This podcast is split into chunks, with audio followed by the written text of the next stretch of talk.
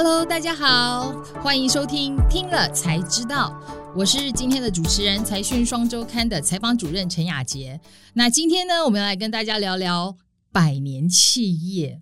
呃，但我们今天邀请到的来宾是我们非常年轻貌美的主编孙荣平小姐。最美丽的采访主任雅洁好，然后各位听众朋友大家好。好啦，荣平其实虽然年轻貌美，但是他其实他是我们非常资深而且非常专业的日本专家，所以基本上我们关于这个太平洋这这一侧的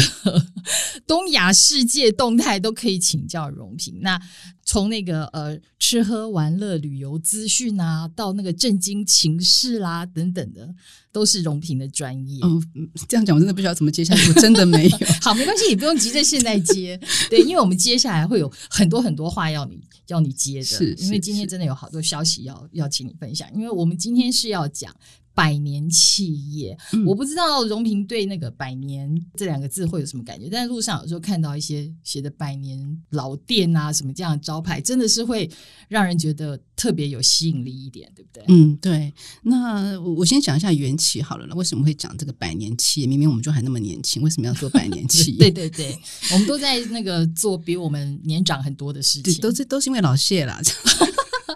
其实是这样，就是去年因为呃老谢他其实带了一个考察团去日本，然后日本正好我们就考察了好多家企业，正好都是百年企业，例如说像龟甲万啦，像这个 Toyota 啦，我们就是走访了这些企业，就是谢社长他对就对这个百年企业非常的有兴趣，对他们的经营方式很有兴趣，然后我们也去。呃，拜访了一个就是代表理事后藤俊夫教授，然后就是两个人就相谈甚欢嘛，因为其实大家都很希望企业永续，这能做到企业永续这件事情，所以我们就想说要。要怎么合作了哈？那这是一个契机。那回来之后，其实老谢他就一直很希望说，我们也来关注一下台湾的百年企业。那当当然，刚才像雅杰讲的，就是我们看到可能很多你们去迪化街或者去什么去哪里，都会看到一些什么百年老店。那大家讲到就是说啊，就是百年老店。那其实是这次做了这次的专辑以后，我才发现到说，其实这些百年老店其实它不一定。等于百年企业，那它能呃经营到现在，其实它有很多的优势，但是它也也有很多的问题存在。这就是我们为什么要做这个百年老店啊，或者百年企业，甚至是永续经营这个主题的一个一个开始了。嗯，对，因为我我相信每一个创业者在一开始创业的时候，其实对于他。他开他开始的这个 business 都是有一些期许的。我在我刚刚在路上的时候才在聊，其实就在我们公司附近的捷运站，前一阵子也看到一家新开的小小的餐，就很甚至连餐厅都讲不到吧？对，反正小小餐饮店，然后他的招牌就大大的写着“百年老店”。今年第一年，这表示他对自己还有九十九年，对对，他还有九十九年要奋斗。虽然我不知道他要如何把它延续到九十九年，但就是可以知道，呃，原则上大家都会希望说，我今天经营开始经营了这个事业，它是可以长长久久的，甚至于是可以传到子孙嘛。那你那我们这一次就是透过制作了这个台湾百年老店这样的一个一个专题，你可不可以告诉我们，你看到台湾百年老店或者是百年企业大概有怎么样的特色？其实刚刚雅杰讲说想要长长久久，其实我觉得这是一部分，但是也有很很大的一部分可能是。没想到自己会成功，就是我没有想到这家店居然可以一直一直做下去，就怎么红的其实不知道，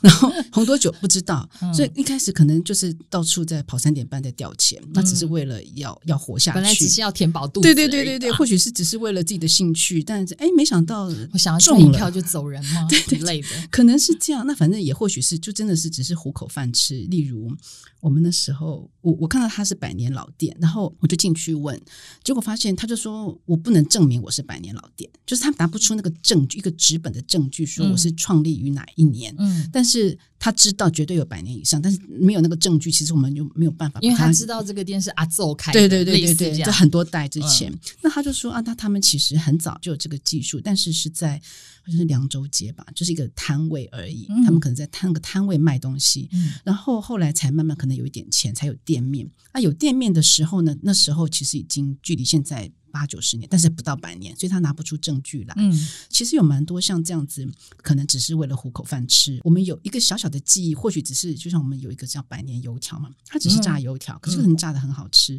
然后就一直一代传一代，一代传一代。那我们看到蛮多这样子的案例啦，就是说，其实我我们没有办法叫它做百年企业，就是因为它可能真的只是一个一一家店。就是它的规模也很小而且它从来也没有那个企图心，对要对把它做成，对，就是他们可能就是说，就是把那个可延延续性给做起来。对，就是而且就像有一个会计师 KPMG 陈建贤会计师，我们跟我们讲，就是说啊，就是修修要走啊，就是说我嗯就是保守经营、啊，反正我店门一拉开，就一大堆人在外面排队，嗯，我嗯我也不需要。好好哦。对对对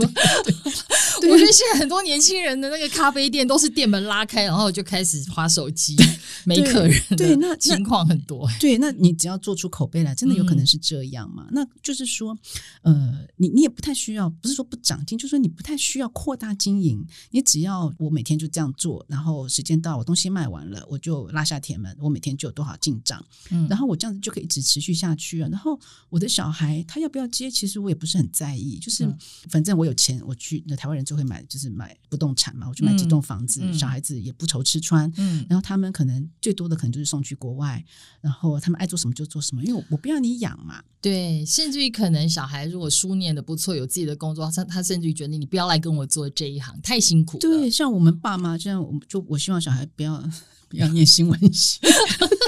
我觉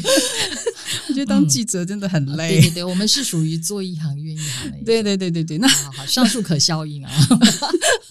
对，嗯就是说每一家都不都都不一样，有些可能就觉得说我希望你呃继承接下来物业，对，就是因为嗯我也是继承我爸爸的，那我也希望你要传承下去。嗯那这时候就可能有冲突嘛。那但是我觉得现在比较多的父母可能是比较开明的啦，就是嗯不一定要接。所以其实面对这个没有接班人。这个是一个问题啦，嗯这样子。那还有就是说，那你要不要扩大经营？嗯这个也是，就是每一家每个家族他的想法不一样。嗯然后好，就是说，如果真的要经营，做的真的做的很好，那也或许就是说，这个开枝散叶，然后子孙一大堆，那要不要分家？怎么分？然后什么时候分？这些都会是一个很大的问题啊！这就是为什么有很多很多问题存在的原因啦。就是这个嗯事情真的很复杂，那真的每个行业，甚至是每一个呃家族，其实都有不同的想法。就所以，如果真的有心要成为百年企业，要长期经营的话，真的有很多很多故事，很多 make up 吧，或许很多规则。例如嗯说，你第一个公私分明。好，就是说，你一开始的时候啊，就是我的钱就是公司的钱，因为反正就是我创哦的。当然啦、对呀、对啊公司就是我的，对啊钱就哦或调来调者应该说去这个店本来就是我开的，当然什么都是对啊，钱就调来调去嘛。可是对问题是你真的上轨道以后，你真的变成一个企业，那你还是这样公私不分的话，那谁要帮你做事嘛？譬如今天你家的水电费你也拿来公司报那如果是会计的话，觉得说那那哪天怎样的话，我要帮你背背这个债吗？嗯，所以这个其实听起来很简单，而且感觉以前都是理所当然的。可是现在，如果你真的要朝企业化经营的话，这个可能就是、嗯就是有很多很多规则要要守了。对你讲到了一个问题，就是我们所知道的这一些，我们说比较长寿的企业、百年企业这种，然后百年老店啦，嗯嗯其实绝大多数都是家族在经营。嗯，对，所以真的就是会公私不分的情况是会出现嗯的。我记得我有一个朋友，他就是在某一个啊、现在规模很大的家族汽车业公司哦工作。感觉呼之欲出哈。啊，汽车业很多家哦。嗯好好好嗯，好。虽然我没有说他是进口汽车、啊，随便你们去猜。没关系，反正我要说的是，他后来觉得他他实在没有办法做下去，就是因为他的工作，他以为他是去做行销的，但他的工作竟然包括要帮老板娘买下午茶。啊，对对对，就是你知道，这就是所谓的。公私不分的情况，就是他、嗯他是因为他的专业而进去，是可是是这样的专业人才，其实如果你在公司的管理上是公司不明的话，真的很难留住人才，对吗？所以企业其实最重要就是要有人才嘛。嗯你如果是这样的话，或许你的企业不会倒嗯，因为一定会有人进去，但是你绝对留不住好的人才。那你嗯留下的可能不是人才，是奴才。嗯 就是忠哦对对心的人所谓的加成就这样来的。嗯对对，忠心的人了，他们他们也是好的人才，只是你如果要真的要让企业规模扩大的话，嗯可能国际化发展啊什么的考量下，可能就会需要更更多元的人才的。然后其实台湾的百年老店吧，哈，它有一个、一个特色，就是说，诶，台湾很多东西是难以复制的，它有特殊性的。嗯譬如说，我们我们很爱去排富航豆浆，嗯你要让它变成一个百年企业，这真的就有点难。你怎么让这个东西让你不要说台台台南的人可能都没有哦就连办法，分店都开不了。对对，那或许现在好像是某家便利商店有卖它的商品了，但是那毕竟还是很有限嘛。而且大家就是会觉得那一定没有在店里一面定没有那个好吃吃，啊，譬如说台南喝牛肉汤，你真的不太可能到台北用同样的那种那种那种口感、那个氛围，其实就完全不对。用那个旧旧的碗，哎说实在是我就是对，就是那个氛围。对对对对，所以这个东西其实很难复制，所以这个就是呃，百年老店要要持续持续，或许还 OK，但是你要扩大经营，你要成长，其实就有很多很多事情要克服，很多困难要克服。嗯嗯对，但是你刚刚也讲到的，让我觉得蛮特别的一点就是。但台湾真的是我们在这一次的的研究当中、嗯看到很多很多的百年老店，其实都是餐饮的耶。嗯嗯，嗯，对，当时我们在帮那名单摊开来，好几次开会都觉得我们是不是应该来做台湾美食地图啊对一类的，然后觉得嗯，采访过程就是要每家都去吃一轮，然后对，就是发现其实餐饮的比例是很高的，我们其实呃有就是查了，大概台湾有两百五六十家。至少啦，因为有些不可考，它的年代不可考，但至少有两百五六十家百年的老店。那最多的其实就是四类，就是小吃、嗯糕饼，还有一些其他的食品，像麻油啦，哈什么的。然后还有就是茶行，这些是最嗯多的，就是跟食品对食品有关的。那另外一个，我觉得其实就是生活啦。哈、嗯那时候其实宗教信仰也是很重要的，所以像香铺啦，像工艺，譬如说那个嗯嗯嗯漆器啦，哈、呃，或者是做灯笼的啦，哈，这些也都蛮多的。那另外就是像中药行、嗯医嗯医药这方面的，所以就是说还是围绕着生活在打转这样子。嗯，好，所以这里面很难看到有什么很创新的东西。创新哦，哎，没有。可是问题是，当初可能都是创新，但是时代久远以后，它就不是新的了。嗯相信，譬如说像，嗯，当初发明软片。照相的软片，那时候也是非常创新划时代的商品。我相信那时候是像当时的汽车，但是现在就不是了。对，专业也都面临淘汰对，现在汽车面临电动车的考验，然后像软片几乎已经销声匿迹了嘛，现在变成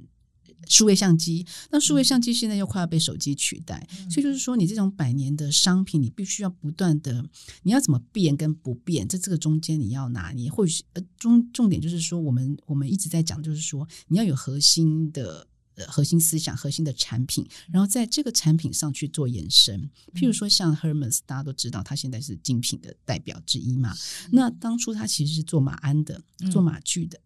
当初他们的家族一个人就觉得说，我们要呃继续做马具啊、那另外一个人就说，哎，可是现在汽车都要出来了，没有人要骑马了，那我们怎么办呢？我们了解那些呃上流人士要的是什么，嗯，所以他们就去就是做做那些精品对精品，譬如说哦现在才有铂金包，就是还好他们没有去做汽车啊。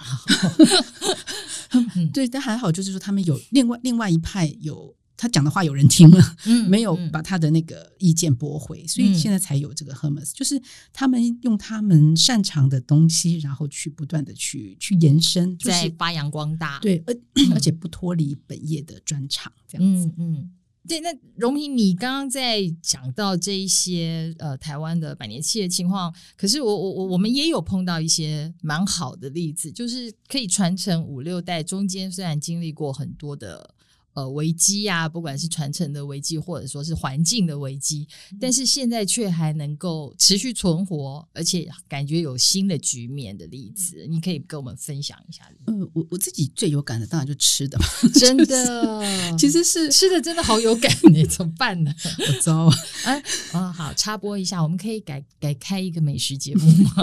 啊，对不起，收回来。嗯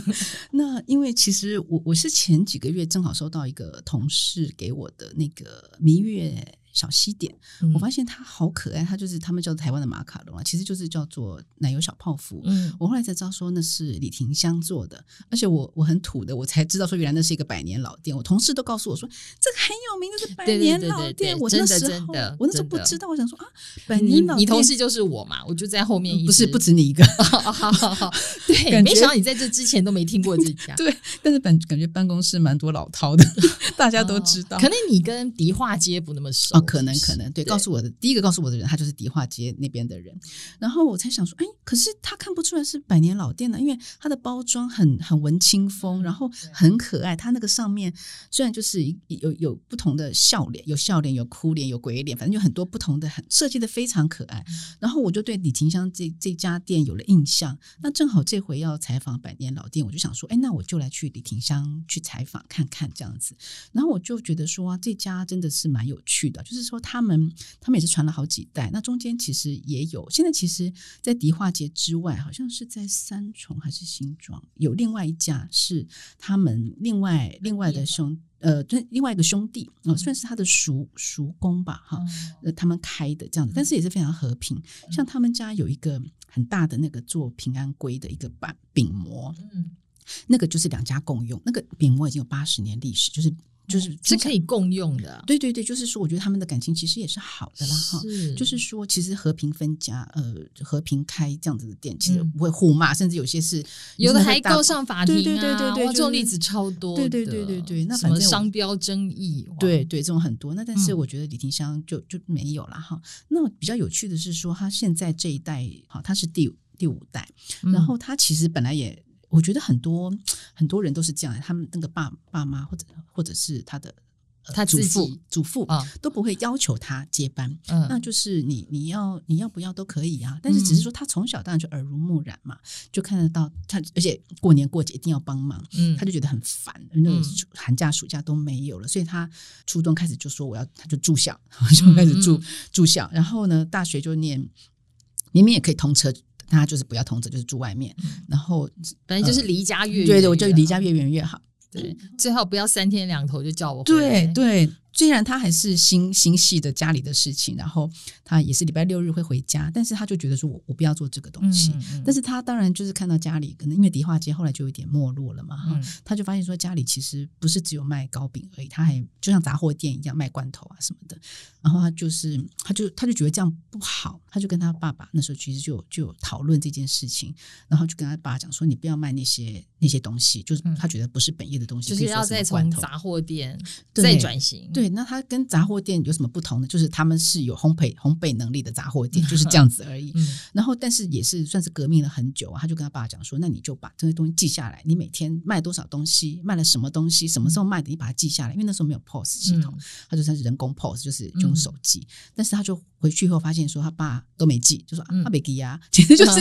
消极的抗拒这样子，嗯抗拒改变这件事情。他爸就是说：哦，我的碳博钱啊，你给我给我卖杯卖杯这嗯卖杯这，嗯不要卖这些东西。没关系，我们今天不是台语课。好，总之爸爸就觉得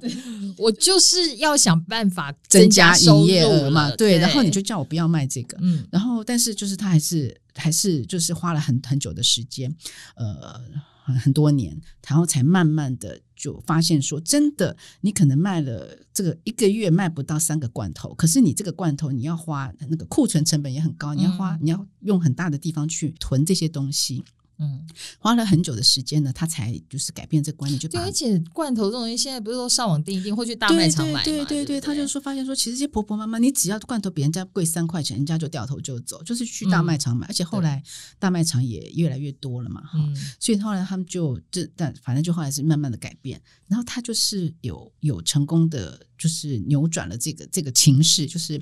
说服了他，说服了。他爸爸，然后可能妹妹妹也回家帮忙。但他那个时候，他其实是在竹科上班的，他非常了解家里的情形，所以他可以就是只要花一点时间思考，就是说家里的事情，而且礼拜六日都会回家嘛，嗯他大概就可以掌握到这个状况。只是后来他发现说，他他的位置升到更高的更高的主管，而且其实情势一直在变，他就觉得说我不能再这样分心了，所以他就回到家里帮忙，嗯所以他就辞去了竹科的工作，专心的再回回家做这些事情。嗯哼，然后他就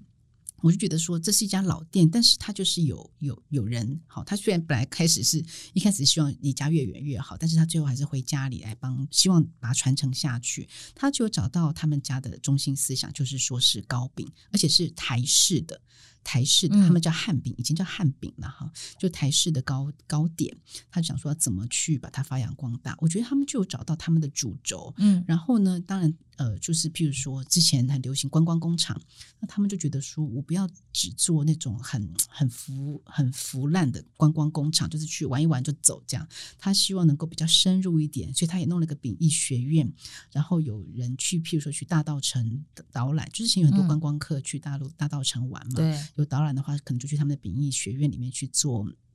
手做的课程，对对对，平安鬼，而且用真真正他们在做做饼的那种模子，哈，去去敲的，这样就很很有趣了。然后他也会想说，譬如说跟附近好像是攀岩的啦，攀岩的那个那个。那个场场地合作，譬如说弄那个什么姻缘线，你只能爬红线那边的区域，然后弄完以后再去那边。不知道大道城 有这么好玩？对对对对对，然后还回去做糕饼，然后就是譬如说还可以凑成，就像刚好攀岩完很很累，就去做个饼来吃。对，然后就是像我爱红娘，那还真的有凑成 的啊！真的，我爱红娘好像就是透露出年纪。呃，没关系，不知道的人就不知道。反正就是他们就是去想各种活动，然后就是不是只有糕饼而已，就是想各种活动来做，然后再加上说现在疫情影响嘛，那当然。观光客少了，其实他们家的饼哦，其实也有，譬如说香港啦，还有譬如说像日本啊，其实也很喜欢他们家的饼，也会来玩来，然后来买。只是现在因为疫情的关系，大家进不来嘛，所以他们也适时的应应。当然，电商是本来就有在做，那现在当然就量更大。嗯，那另外就是说，他们其实就把一楼的空间隔了一个可以喝下午茶的地方，所以你可以喝咖啡或者喝茶吃的那些什么平安龟啦，那种各式台式的甜点。对对对对对，我就觉得。说这个就是一样是老店，可是就是不断的在因应这些时代的改变，还有就是说因应不同的危机，他们有做一些处理。嗯，我觉得这个就就就是我觉得是蛮经典的一个案例，蛮有趣。你你提你提醒了我一件事情，我要赶快上网团购嘛。哦，这个这个不是你是在进行中了吗？我们已经即将召开结单了啊！真的吗？啊，糟了，我回去要马上参加。好的，呃，我好，等下我要说正经的啊，是不好意思，就是我发现这个就是呃，其实对于这些呃。所谓的长寿企业或高龄的企业来讲啊，我发现就是新的世代的的接班人，其实他们可能有一个状况，就是好像刚才你讲到李廷香的这个例子，他们一开始不管是主动或被动的，然后是采取都是采取一个旁观者的角度，然后而且他们是呃自己在另外的有其他的专业，然后他们再从这样的角，就是从一个客观的角度呢来看自己家里的这个。店或者是这个企业缺少了什么，或者是说可以往哪里走，然后再加上自己跟原来家族的本业不相关的那个背景做互补的话，其实对于这些老店来讲反而好。对对，是一个转型的好的契机。其实你旁而且是一个不同的养分。对对对，其实你了解，可是你又没有陷在里面。其实你可以用更多，就像他那个 POS 系统，你可以去去看。那个到底怎么回事？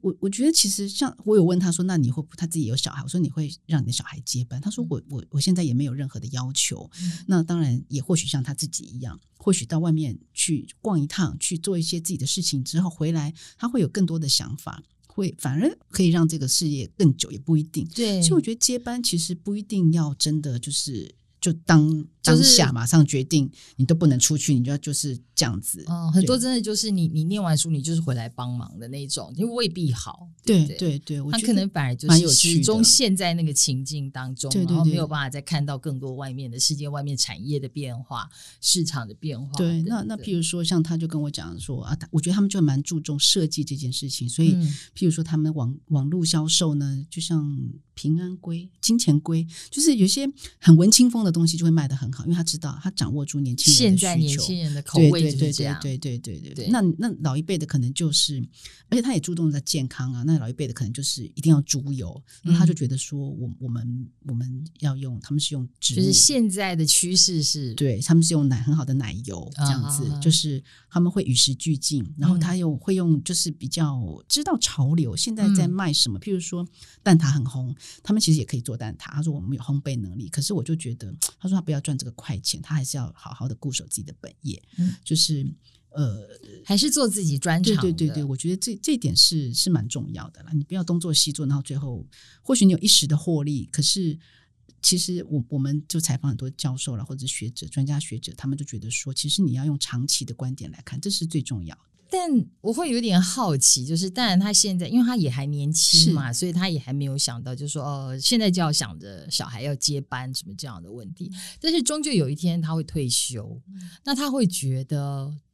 他的店接下来要怎么办？嗯，对，关于呃接班或者是退休或年龄这件事情呢，其实我们有访问专家学者，他们是觉得说，其实如果你们真的有想要，譬如说分家的话，其实黄金年龄应该是三十五岁的时候，嗯。应该要讨论这件事情。因为三十五岁的话，其实你就算有小孩，你结婚有小孩，你的小孩不会太大，嗯，你可能可以比较理性的去看这件事情，你不会想说我的小孩，我要帮我现在就要帮他争个位置，对对对对对，但是如果你是五十岁才来谈这件事情的话，你的小孩可能已经二十几岁，你可能想帮他在面里面安安插一个位置，嗯所以就是如果真的要讲到，譬如说你我将来诶我要先分好家，我想要有人继承的话，嗯可能或许说你在你的小孩三十五岁的时候，你就要先定好一个规则，嗯而且。其实，在谈这些事情的时候，很重要的一个前提条件是要有个仲裁者。嗯这仲裁者可能是大家长，也或许是一个大家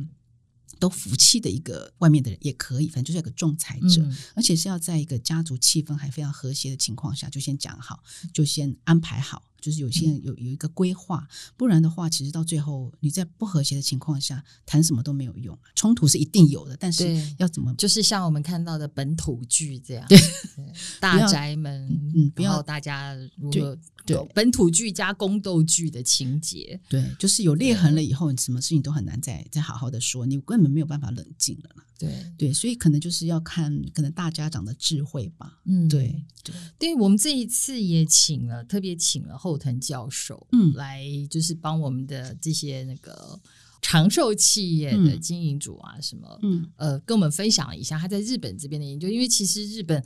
老实说，以前啊，在还可以出国的那个美好年代，我们去日本玩的时候，尤其像去京都啊或什么的，我们也会特别喜欢去找老店，然后去看看那个，呃随便一看都几百年，甚至于日本还有上千年的老店，到现在都还在经营的。那他们是怎么样的成功的传承的经验？你觉得是台湾的企业可以参考的？呃，就是后藤教授呢，他其实有调查日本的上呃长寿企业了哈，嗯他发现说日本两百六十万家企业里面，其实有一千一千年以上的有二十一家，哎，一千年以上的是像金刚组是最最老的一家企业，然然后一百年以上的其实有两万多家，两万五千多家这样。是我们的一百倍。对，那当然他们的也也多了哈，嗯这样。那其实超过百年的企业数量呢，它有统计最多就是日本，日本嗯是最多的，你是说全世界？全世界球全世界、哦对。那超过一百年的企业，日本是最多的。跟日本人本身很长寿有关系呃，吗？或许也有吧，哈。然后可能就喜欢，就是而且他们很强调这个工艺工匠精神吧，啊对。对对。然后他的调查之中，他发现说，这些长寿企业的九成都是家族企业，嗯所以就是说，家族是有助于企业长寿的。那只是嗯说，你这些家族你要怎么做呢？好，譬如说，他有提出几个呃原因呢哈，他们能够持久的原因。嗯第一个就是要长期经营的观点，你不能只注重短短期获利。嗯第二个就是量力而为，就是说你不要。过度扩扩张，你可能就会伤到自己的本吧，哈。那第三个就是你要发挥你的核心竞争力，你原来的嗯核心竞争力到底是什么？你要先找出来。嗯第四个其实就是要重视利害关系人，这些利害关系人可能包括你的员工、你的供应商，甚至是社会大众。譬如说，我要服务台北的。台台北的人，我台南的牛牛肉汤要怎么送到台北？类似像这样子，这好难哦。这也是利害关系人之一嘛。哈。是。那第五个就是风险管理，就是尤其像这样的疫情的情况下，你要怎么去做好风险管理？嗯第六个就是你代代相传的决心，你你自己有没有想要成为一个百年企业？你如果自己不想，那你要别人怎么帮你嘛？对，所以就是你要长寿企业的话，其实他觉得说这是你这六点都要先做到。嗯这样子，而且他觉得说，呃，日本其实呃家族企业占了大概有九十六点九趴都是家族企业，然后他雇佣的员工数占日本所有员工数的比例是七十七趴，所以他觉得家族企业才是支持国家经济产业的主角。其实我觉得台湾。我我不确定台湾有没有这样的数字，但是这个数字我觉得是可蛮值得参考。对我也没有想过台湾，但我嗯、呃因为我自己比较熟悉的是传统产业，嗯在传统产业的领域里头，大家都知道，可能家族企业也是蛮多的。我们知道台面上的大的金控。嗯或者是大的呃制造业的集团，其实也都是是家家族族企企业，嗯就是慢慢扩张出来的。然后刚才你提到后藤教授讲到的那几点，我觉得台湾很多企业也有符合其中的一部分，可是我觉得台湾的企的家族企业，呃，可能可能就是少了一个东西，就是那个国际化的角度啦。对，我觉得是比较难。虽然说我们知道很多新生代，他们的新生代可能也都在国外受教育或什么，可是我也跟台湾的这种家族企业的新生代聊过，因为他们一回来还是要遵循爸爸爷爷的那一套，就是都对是都是先吵架。所以 对，所以你在国外学会的新的知识、新的管理方法或什么，其实第一时间你都是没有办法派上用场。你回来，你还是只能听话。嗯，这种情况我觉得可能有两种，一种就是说你就是不断的跟他冲撞，然后只找到一个平衡点，或许是你先做出一个成绩来，让你的父父职辈嗯可以肯定。那第二个其实就是说，那我也或许就给你一一一小笔钱闲钱，让你去去创你的事业。如果真的好的话，或许就可以你再回到家族，对对对再并进来 所以这样。对，我们知道日本的话是有一些这样子的好的例子，就是从就是他从一个很小很很早期的。呃，你你你来告诉我们好了那个故事，哦，就就是是现在的那个智慧制造的，呃，非常核心的一个我，我们都知道那个发那科啊，嗯，就是那个工具机，诶，其实我去年有去访过呢。对，就是他们很厉害嘛。其实他们如果一直追溯追溯到最前面的源头呢，其实它本来最早是钴合金属工业，它是铜矿、嗯嗯开发铜矿的。嗯然后呢，它最后就就去做铜线，铜线变成铜线的厂商叫做嗯钴合电器工业。然后呢，再去做到发电机，变成富士电机，然后再做到通讯设备，就是富士通。然后还有就是这个发那可，就是工具机大厂。就是说，它虽然，而且他们都是上市公司哦，就是他们可以用一个感觉是同同一个源头哦就可以长出这么多的企业，而且是环环相扣，都是相关的。对，而且他们在发展出来的新的企业都刚好就是符合那个对时代，当时需要他们当时产业的发展，对对就是对是他们最需要的的某一个关键的 parts，这样。对，那像譬如说，我们有去访过那个丰田汽车嘛，嗯，它其实最早是那个丰田织机，就是就是织啊做纺织机机的对对对对那那时候当然也很需要，嗯但是后来就发现说，这个汽车工业这个同时，他们自己在转变的同时，他们也带带动了很多关系企业、很多协力厂商，就是变成一个一一一大串供应链。就是说，他们其实也会与时俱进，跟着时代的变化不断的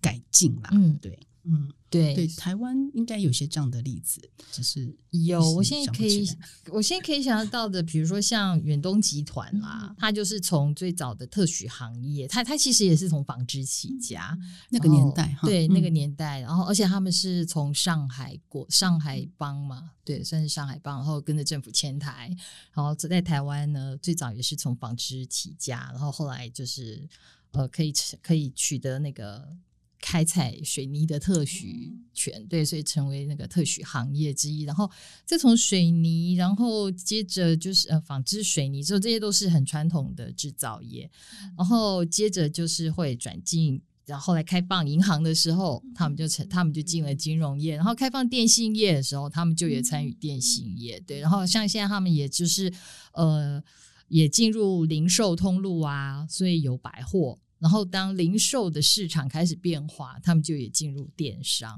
所以他们算是国内就是触角伸的最广的家族企业。但是他们现在就也是有一个问题，因为呃，在一个强者的领导之下，大家就会就是接着就会想要看接班的人。对对，其实这是大家非常关心的问题，尤其是他小孩生的少的话，那就真的 不晓得要要分配到哪里这样子。然后还有就是，对啊，呃。而且我觉得他他的领域就真的很广了哈。那第二个就是说，他还没有到百年，对，没有他七十年，今年刚好七十。对，就是说，其实台湾有蛮多企业是值得期待啦。就是说，现在当然还不到百年，但是如果他们就是真的多注意这种，多注意财讯的报道，就是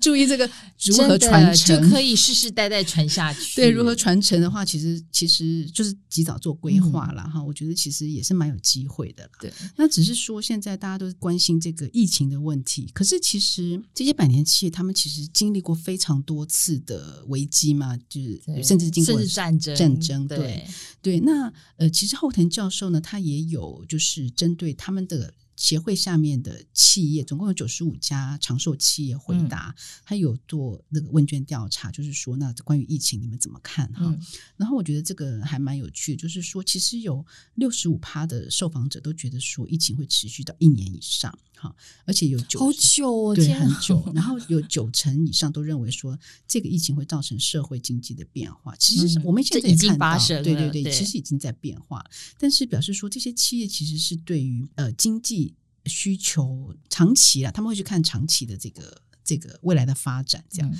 那最有趣的一件事情就是说，他有个问题就问他说：“你的手头周转金有多少？”嗯其实当然有些有一些人回答三个月的，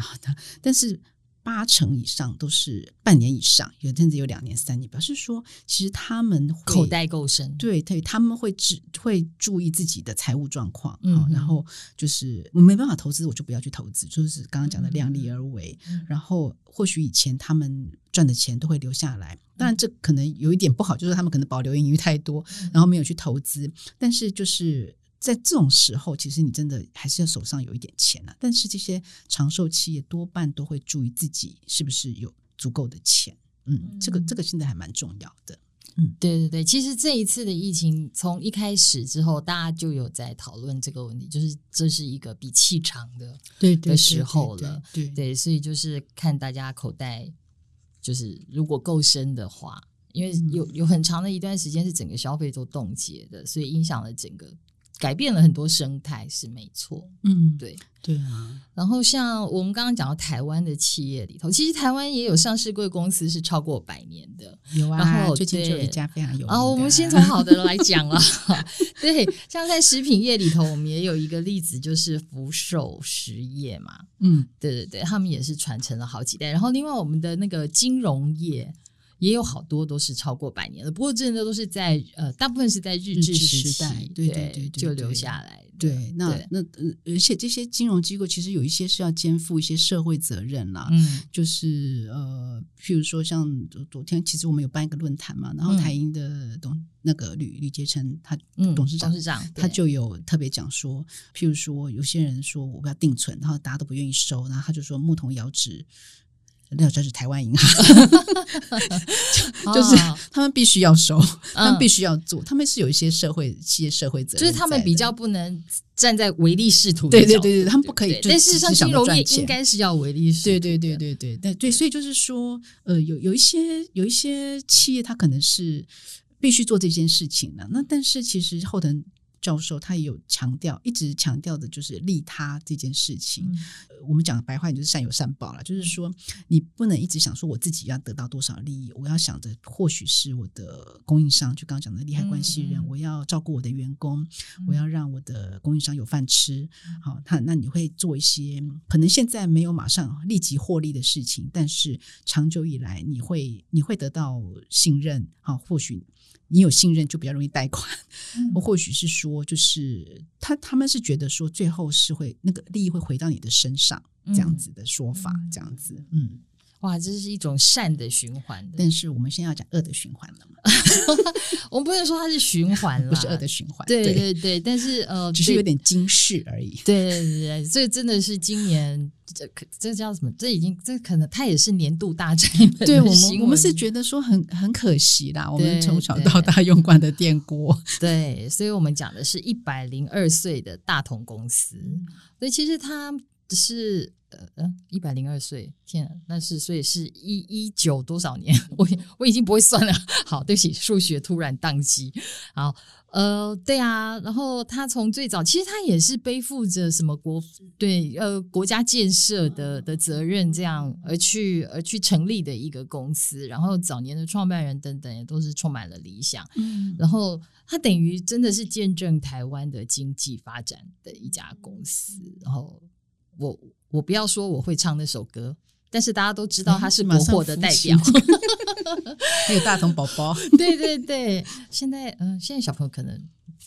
没没看过大童宝宝了吧？哦，或者是看过也可能不会太有兴趣，但是直到现在，大同电锅都还是很活跃。我的日本朋友多想要大同电锅啊！对啊，而且我那天看到那个那个金马，他他跟今年金马奖联名的那个电锅，好抢手，而且老实说，真的还蛮好看。嗯嗯，而且它也真的好用。对对对对对，对我我我们自己留学生都必备一个大通电锅啊，那那个出外的游子啊，都一定要设法去想办法带一个或背一个，或或在当地买一个或什么。有了大通电锅，你就感觉三餐就就就搞定了，什么糕。什么萝卜糕啦，什么都可以。对对，就就饿不到的感觉，好像里面是 就会自己长出饭了。对，反正就是你会觉得那就是一种安心，对，表示是是你已经可以安定下来的感觉。如果你有拥有一个大同电锅的话，但是它的一个它的问题是什么呢？它的问题，我觉得你也可以说它的它的它在传承上，刚才那个。后藤教授提到的那几点，我觉得他并不是没有注意，但是我是觉得说，后来的后来的经营者，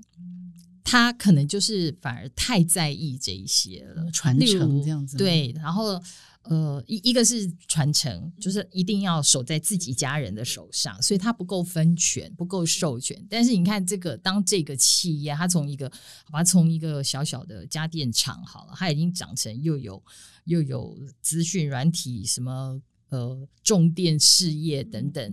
然后甚至于好好后面还有资产开发等等这样子的一一个庞大的企业帝国的时候，你一个人的脑子的的 CPU 是不够用的啦。对，但是他又不他又不肯分权，或者说他他找不到他觉得他找不到适合的人，所以你一定是会从一些小的细节开始出状况。对，就是公司一定就会出状况，这是第一个。第二个就是他，就是就我所知，他非常的在意，就是说这个东西是长辈传下来的，祖先传下来的，所以一定要把它守住。然后以至于说，像像我们知道它的一个它的一个很重要的子公司就是华映。华映其实在很早，我们知道面板产业，呃，其实已经经历过好几次的。的景气，然后对循环，然后而且这个产业也是变革淘汰的很快的，它其实已经经历过好好几次的的的变化了，但是他们没有那么多的资金去参与那个资本设备的的一再的投入的这样子的一个竞赛当中，所以他他其实很早就知道在这个产业它是没有前景的了，但他却没有勇气，嗯。及早止血，断尾求生。对，断尾求生可以这么说。所以就是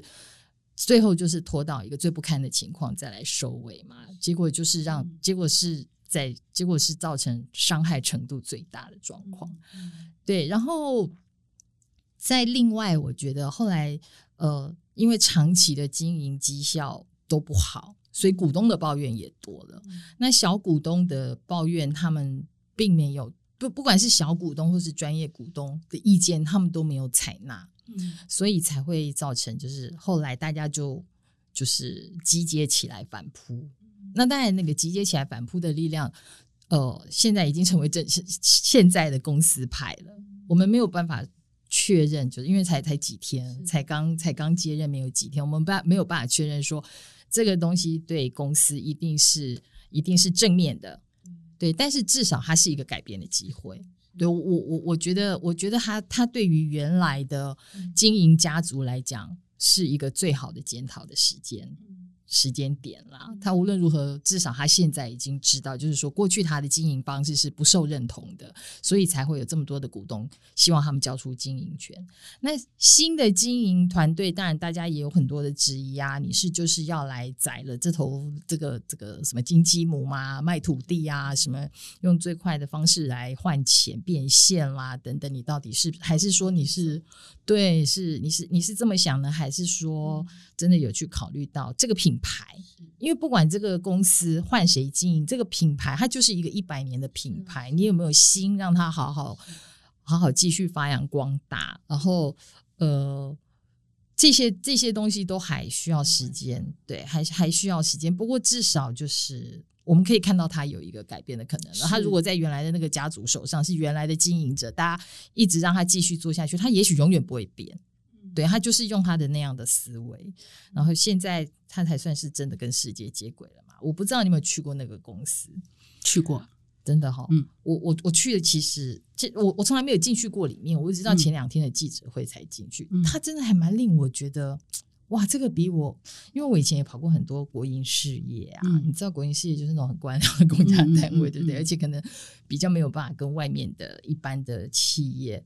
呃，就是像他们那么样的跟得上时代或什么？哎，这个公司真的很老哎，它从里面的什么装潢什么什么，整个就是让你觉得好老，然后员工也很老。我的感觉就是这句可笑音，我就感觉是有点像我以前小时候念的那个念书的教室的感觉。对，然后里面的那个我在里面遇到的员工啊，几乎也都是我在电梯里头遇到的都是。贝贝，no，对，也也都是很小嘛，是是是，对。后来我好不容易碰到几个年轻人，他们告诉我是保全公司的。对，就是你知道，你就会觉得这个公司需要重新振作。就是也有专家讲说，其实传承有很多方式，并不是一定要自己当什么，比如说当 CEO，那才叫做传承。他就说，其实呃，你可以当董事长，那董事长不是不管事哦，他他管的可能是这个企业文化或者企业的价值。嗯嗯，我知道这家这个企业要的是什么，譬如说我这是一个很简朴的。企业，嗯，好，然后你都不能就是很移花这样子，所以你的办公室呢，可能是在。呃，可能地租很便宜的地方，嗯，好，那那或者你就不会用百万家具。对对对，今天总经理如果说我要租在一零，我不知道一零一多，我要租在信义区的话，你就会说这个董事长就可以决定说你不要租在信义区。他不是不做事，他是有一个，他是一个更高的位置。然后或许是像譬如说像丰田呐，现在的社长是那个丰田张楠，对。但是其实中间有一段时间并不是丰田家族的人，嗯那但是丰田家族并不是不在这个位置，他只是在董事。是，就是说，我觉得传承有很多方式啦。你你看怎么位置，然后你要多少股权，然后还有就是说，你你你或许是事实的，不是在这个位置上，但是你找专业的经理人帮你来，不能说看住，就是说把这个对，把这个位把这个企业守住，然后有可能，我不知道大同是不是有可能林家再再回来，我我我不知道，但是我觉得其实，在在考虑传承或者考虑长寿企业这件事情的时候，其实是可以思考不同。的方式来继承，或者是来来延续啦。对，这些都可以都可以思考，但只是说可能要多听一些意见。对，也是要看主事者的想对对对，他是不是可能放开心胸？或许是像刚刚您提到的，就是不是每一个细节都去都去在意，那根本事情做不完嘛。对对，嗯，好啊。那非常谢谢荣平，今天真的学到好多东西哦。然后也非常感谢大家收听今天的听了才知道。如果你有什么问题呢，都欢迎留言告诉我们。然后也不要忘了帮我们给五颗星。我们下次见喽，拜拜，拜拜。